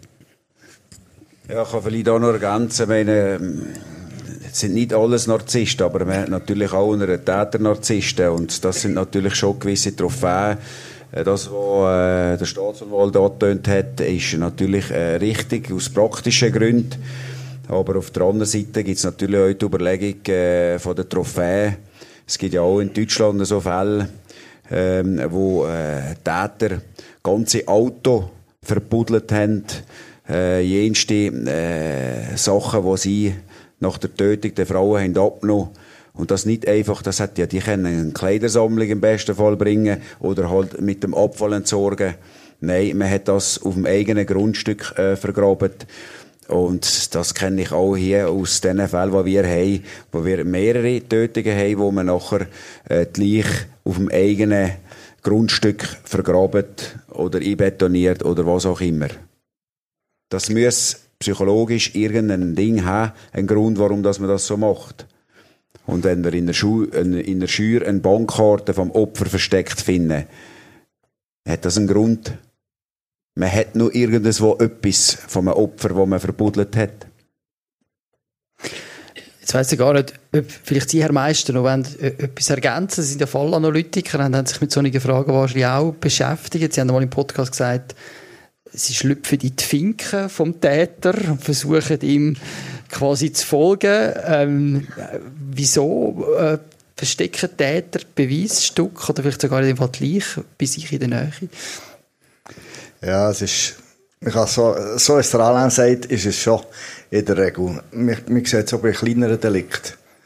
Wieso tut einer, wo, haben wir mehrere Fälle gehabt, wo Opfer vergewaltigt, warum nimmt der Gegenstand mit? Warum behaltet er die daheim? Der gehört nachher gibt es einen Hinweis, sie machen eine Hausdurchsuchung und finden Schlüsselbund, finden das Portemonnaie und weitere so ungünstige Beweise bei ihm, sage ich jetzt mal so. Äh, für uns aus unserer Sicht gibt es so die zwei Varianten. Entweder nimmt er es aus Souvenir oder aus Trophäe mit. Und das eine geht weg und mit dem anderen geht er halt dann, ist nicht jugendfrei, aber irgendwann wird er unter Umständen seine Fantasie zurückholen mit dem Gegenstand und geht dann auf die Toilette und dann ist das wieder da. Darum behaltet er unter Umständen den Gegenstand und braucht den. Das ist sein aktiv Kino-Gegenstand, den er braucht, für das Kopfkino wieder zu starten. Aber wie gesagt, es kann praktische Hinweise geben, es kann praktisch sein. Ich selber hätte jetzt auch nicht das Gefühl, dass es lustig ist, mit einer Leiche, die zum Teil blühtet, die nur schon ins Auto reinzuladen ist jetzt vielleicht auch ein bisschen kleiner gesehen, aber die haben Blut drin, die müssen mit der um, ihrer Umgebung umtreilen, können unter Umständen die Gegend nicht, der Wald nicht, wo, woher mittern. Es ist nicht ganz so simpel. Also, ich wüsste jetzt auch gerade nicht eine Ecke, wo ich her würde fahren. Sag's mal so.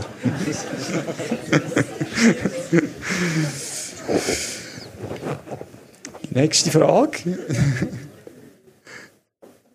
wurden die Fälle nicht aufgeklärt, weil es sich um Prostituierte handelte und nicht um Fadi-Führerinnen. Das, ist, das spricht äh, der Fragesteller wahrscheinlich auf den Mord am Zolliker Berg an, wo wir alle noch in Erinnerung haben. Darf ich dazu ja. noch etwas sagen? Weil das ist nämlich auch mein, mein Verdacht gewesen, wo, wo wir ganz angefangen haben. Äh, also es gibt da eine unterschiedliche Wertung von Opfern. Äh, also äh, ist es möglicherweise einfach so, dass die Polizei äh, halt auch findet, ja, die Opfer sind eine Art weniger wert, weil es Drogenprostituierte sind. Oder? Das ist ja der, der Hintergrund von dieser Frage. Und da habe ich müssen, äh, umlehren. Also das kann ich klar mit Nein beantworten. Also für den Ermittler ist das Ziel, einen Token zu klären, ob das jetzt ein Politiker ist oder ein Drogenprostituierte, spielt das sicher keine Rolle. Und das hat der Fall bei mir auch extrem aufgezeigt, obwohl das, äh, das ein langjähriger Drogenprostituierte war, wo sicher auch viel mit der Polizei Probleme hatte, weil sie selber Probleme hatte, mit der ganzen Ausschaffungskriminalität, äh, immer auf dem Strichgang zu sein, Kinder, äh, nur Kinder zu unterhalten. Kinder sind dann schlussendlich äh, ihr weggenommen worden, sind ins Kinderheim gekommen. Das hat natürlich wahrscheinlich, nicht wahrscheinlich, es hat auch unschöne Situationen gegeben, wo die Polizei auch nicht mehr gut sprechen ist auf, auf die Frau. Und, und das habe ich nachher auch zurückgehört von Leuten, ja, was ist jetzt mit der passiert? Aber für den Ermittler, du hast ein Ziel, du willst die Tat klären.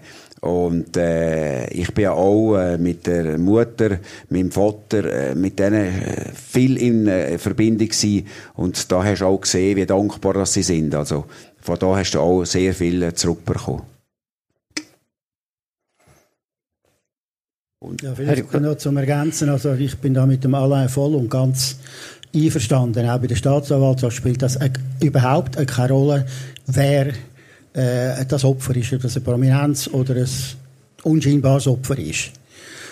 Ich würde eigentlich, versucht, den Fall, also die Konstellation an die Presse wieder zurückzuschieben. Weil die Presse redet über prominente Täter.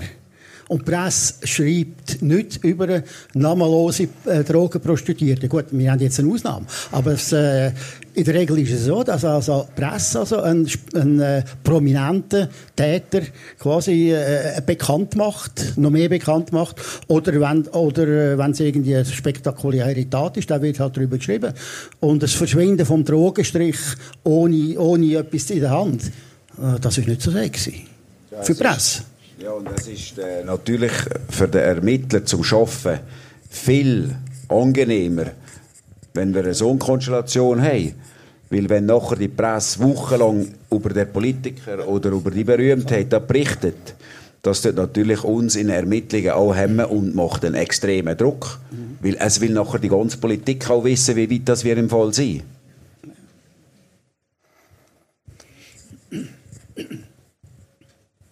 Wie verarbeitet man solche schreckliche Taten? Äh, ich glaube, die Frage hat auch ähm, an Sie, Loredan, ähm, wenn Sie am Abend heimgehen als Polizist, nimmt man da den Fall mit heim oder kann man den im Büro lassen? Ja, den kannst du leider nicht im Büro lassen, den nimmst du sicher mit heim. Jetzt auch letzte Woche wieder ein, äh, ein, ein Tötungsdelikt gehabt. Äh, du arbeitest den ganzen Tag und äh, dann, wenn du so langsam den Schlüssel in die Hand nimmst, für das Büro zu schließen, kommt ein Tötungsdelikt rein und dann bleibst du einfach nur mal so lang, oder? Dann bist du am Schluss 20 Stunden im Büro. Und dann gehst du heim, das ist am Morgen um zwei und um halb sieben solltest du wieder im Büro sein. Und da gibt's dann nicht die Phase, jetzt gehe ich noch ein Bier trinken und mich jetzt ein bisschen entspannen. Dann gehst du ins Bett und kannst eben dann nicht schlafen. Du kannst nicht schlafen, weil du bist irgendwie noch aufgewühlt vom Fall, jetzt nicht von der Tragik vom Fall, aber Du hast so viel im Kopf, wenn du in dem Fall am Aufgelesen bist, Informationen, die du musst verarbeiten und nachher gehst du einfach heim ins Bett. Da kannst du nicht wirklich schlafen. Oder? Das ist mehr das Problem. Beim Sachbearbeiter allgemein, du hast mehrere Fälle, die du am Bearbeiten bist. Du hast da auch immer dein Kopfkino, das da nonstop am Laufen ist. Und das kannst du nicht im Büro lassen. Das geht nicht. Und wenn du dann nachher noch äh, Pickendienst hast und denkst, ey, wenn jetzt nochmal ein Fall reinkommt, dann weiss ich nicht mehr, wie, wie das handeln, oder? Und das gibt das, die Unruhe in dir. Ich meine, die Tragik von diesen Fällen, das ist etwas, wo einfach zu dem Job gehört. Entweder das kannst du das handeln oder es geht nicht langfristig. Das ist einfach ein Job, den du machst. Und du darfst das dir nicht zu nachkommen. Das ist auch nicht immer einfach. Aber es ist einfach ein Job, den du machst. Und das tut vielleicht ein bisschen krass, aber ich hätte jetzt nie in der Pflege arbeiten. Ich habe immer mit Toten zu, ich sehe äh, schlimme Bilder, aber einen pflegen bis nicht tot, das wäre unmöglich. Und das ist so ein bisschen das. Aber wie, wie, wie machen Sie es dann genau? Haben Sie irgendeine Strategie, wie Sie ähm, Tragik von so einem Tötungsdelikt irgendwie vorne auslassen und sagen, das darf nicht näher an mich herangehen? Ja, man muss natürlich auch seine Freizeit dementsprechend planen, oder? Dass man wieder auf andere Gedanken kommt. Man muss privat muss man glücklich sein, weil wenn du das nicht hast, dann bist du äh, im Arbeiten auch wahrscheinlich nicht ertragbar. das ist ganz einfach. Herr Kocher, Sie haben ja, Sie haben ja wahrscheinlich ähnliche Situationen auch gehabt, oder? Indem Sie mit der Tragik von diesen Frauen am Ziel konfrontiert worden sind, haben Sie auch können, haben Sie können Abstand halten ja, das ist wahrscheinlich ähnlich, wie jetzt der alle das gesagt hat. Das, das gehört wie so ein bisschen zum Job. Man muss können einiges aushalten. Was bei uns vielleicht noch, also du, du hast es vorher auch ähm, angesprochen, Teamarbeit ist irgendwie wichtig. Also wir haben äh, zum Teil auch Austausch im Team, wo man irgendwie die Sachen auch bespricht und irgendwie anschaut. Und ich denke, ein gewisser Teil ist wirklich, gehört auch zu der Ausbildung. Man muss lernen, sich ein bisschen abgrenzen. Man muss lernen, irgendwie das aushalten. Aber trotzdem finde ich auch, es, es ist äh, ein sinnvoller Job und äh, von dem her ist es auch das, wo, wo einem drin hebt. Aber äh, es gibt sicher Fälle, wo einem mehr nachgehen, wo man länger mit heimnimmt als äh, andere, aber es, es ist wirklich, es, äh, ja, man muss sich immer wieder mit dem auseinandersetzen und die Freizeit, würde ich auch sehr unterschreiben, ist wichtig, dass man wirklich mal kann abschalten und ganz etwas anderes machen Vielleicht noch da zur Ergänzung. Ich meine, man schafft im Team, man stützt sich im Team, man hat Betriebspsychologen, sehr gute Leute, gut ausgebildet. Haben wir noch nie gebraucht. ja, nein, das ist etwas, was man mit sich und mit dem Team regelt. Und es hat noch nie jemand das Bedürfnis gehabt, zum Betriebspsychologen zu gehen. Und das ist ja gar keine Hemmschwelle. Also, dass ich wir, äh, äh, nicht, dass ich wir völlig auf gleicher Stufe, das wäre jetzt für mich oder für einen Kollegen kein Problem, zum Psychologen zu gehen. Wir haben unser polizeiliches Care-Team, auch die unterstützen uns, haben aber das bis jetzt so auch nicht von unserem Dienst braucht. Das hat in unserem Podcast vom Herrn Meister ein bisschen anders tönt. Er hat hier von einem, von einem Mürli geredet, das nötig ist, äh, also eine Abgrenzung. Äh, wenn Sie das noch mal kurz sagen. Ja, äh, es ist auch nicht mal viel anders. Wie der Anna sagt, das entscheidet sich relativ gleich, wenn der aus junger Polizist kommt raus, Räuber und Gendarme spielen, darum wird man Polizist. Irgendwann äh, kommt der Alltag und er hat die erste Leiche. Vielleicht sogar noch ein bisschen weniger, der hat den ersten Unfall mit Tod und zum Teil leben Leute noch schreien. Mit dem geht er dann heim. Das ist der Anfang, was sich ergibt. Das kommt immer wieder. Der hat einen Suizid, vielleicht ganz hässlicher Fall. Das geht weiter und der Scheideweg passiert bereits dann früh in der Karriere. Entweder geht das oder es geht nicht. Dass es geht, ist, wie ich es beschrieben habe, für mich in einer Form, du machst dir dein Mühle, du tust versachlichen. Das hat zur Folge, wenn ich sonnige Fälle arbeite. Wenn du heimkommst und die Frau hat ein Problem im Haushalt, wo ihr das grösste Problem ist, dann kann es durchaus sein, dass man selber das Gefühl hat, hat sie noch die richtige Relation von Problem zu Problem, merkt aber selber nicht, dass man sie selber nicht mehr hat. Weil man halt dann andere Probleme aus grösser anschaut. Und das ist das Mühle, was ich meine. Das ziehst du auf und das behaltest du in der Regel. Klar, wie gesagt, es ist nicht so einfach, zwischen ihnen wieder achen und auf zu tun. Und mit dem muss ein Partner halt umgehen, das Umfeld. Merci. Ähm, es lange noch für eine Frage. Welche Storyline hat es nicht in den Podcast geschafft? Wahrscheinlich ganz viel, oder? Ähm, Christine? Also ich würde jetzt nicht sagen Storyline, aber es hat schon Sachen gegeben, die es nicht reingeschafft haben, wo, wo, wo ich sehr bereut habe. Zum Beispiel die Geschichte von Alain Loretan warum er Polizist ist geworden. wenn, wenn Sie das jetzt da noch verraten. das, über, das überzieht eindeutig die Sendezeit. Und es, es, eigentlich mehr, es, ist halt, es ist noch so schwierig gewesen, weil es ist ja wirklich, es geht um traurige Geschichten, aber es, ist, es hat immer auch wieder Situationen gegeben, wo wir ein bisschen können schmunzeln auch. Die zweite Storyline, die wir leider nicht reingebracht haben, ist so eine schöne, also schöne, mal, es war eine schöne Täterumschreibung von Hans-Peter Meister, wo er so von den verschiedenen Typen hat geredet, was es gibt bei den Tätern. Und er plötzlich hat beschrieben, wie der, ähm, der, Harry Hasler, eine Vergewaltigung würde vornehmen und wie heisst der andere? Der Nötzli. Buchhalter Nötzli. Der Buchhalter Nötzli. Und der würde ganz anders vorgehen. Und dann hockt man dort und es ist wirklich lustig zum Zulassen, obwohl es um etwas Trauriges geht. Und gerade diese Sachen waren schwierig gewesen, einzubauen, weil es ja eine dramatische Geschichte ist, die wir erzählen. Ich würde sagen, wir nehmen noch die letzte Frage und wir sind schon ein bisschen über die Zeit, aber für eine langt es noch, wenn es noch eine hat. Wie ist der Mörder von Irene H. verurteilt worden? Kann man, glaube kurz beantworten, Herr Jockel. Kurz, äh, ich habe 20 Jahre für Mord verlangt und es hat 17 Jahre gegeben. Für Mord.